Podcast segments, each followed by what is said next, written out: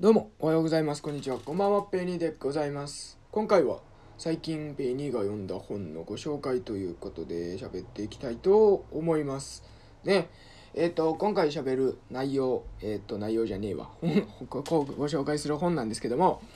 えっ、とですね岡田敏夫さんっていう方はご存知ですかね。えっとなんかどうなんか僕も別に詳しいっていうほど詳しいわけじゃないんですけどなんか YouTube で見たらよくジブリとかの解説してはる宮崎駿さん大好きな人っていうぐらいの認識でしかないんですけどなんか最近その、えっと Amazon Unlimited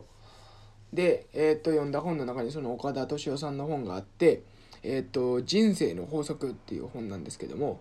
えー、とその中それっていうのが、えー、と岡田敏夫さんが、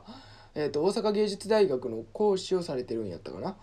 でそこの授業で毎回やるそういう4タイプテストっていうのがありますとで、えー、と人っては大まかに4種類のタイプに分かれますとで実際にその判断テストやってあなたもこの読者の人もこの4つのタイプに分かれますでその4タイプっていうのが指令型理想型注目型法則型この4つに分かれますと。で、もうそれぞれ同じ内容の、えー、っと、なんていうかな。同じみんな人だけど、そのタイプによって考え方、ものの見方が全然変わりますよっていうようなお話なんですけど、この面白い点っていうのが、その、小説、その本の中には、小説っていうのが入ってるんで収録されてて、その小説、その主人公、登場人物とか全部一緒なんですよ。えっと、話、一貫して同じえーと、設定テーマでこう話はどんどん進んでいくんですけどもそれぞれそのチャプターごとに4つのチャプターがあってチャプターごとに主人公が変わりますと。でそれぞれ作者も違いますと。で、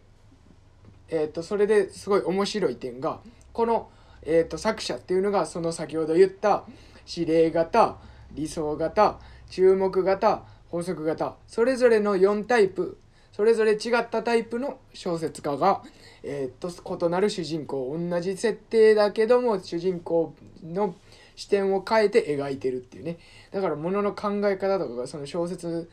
か書いてる小説家の人のタイプに影響すごくされるというね。そういう話で。いやでもものの見事に全然違うから面白いですよ。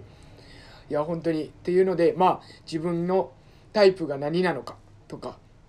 えーと、ほんでそのタイプごとにほんまに全然違うってところも楽しんで読めるっていうのでねおすすめなのでぜひ、えー、と読んでみてください。Amazon Unlimited Kindle Unlimited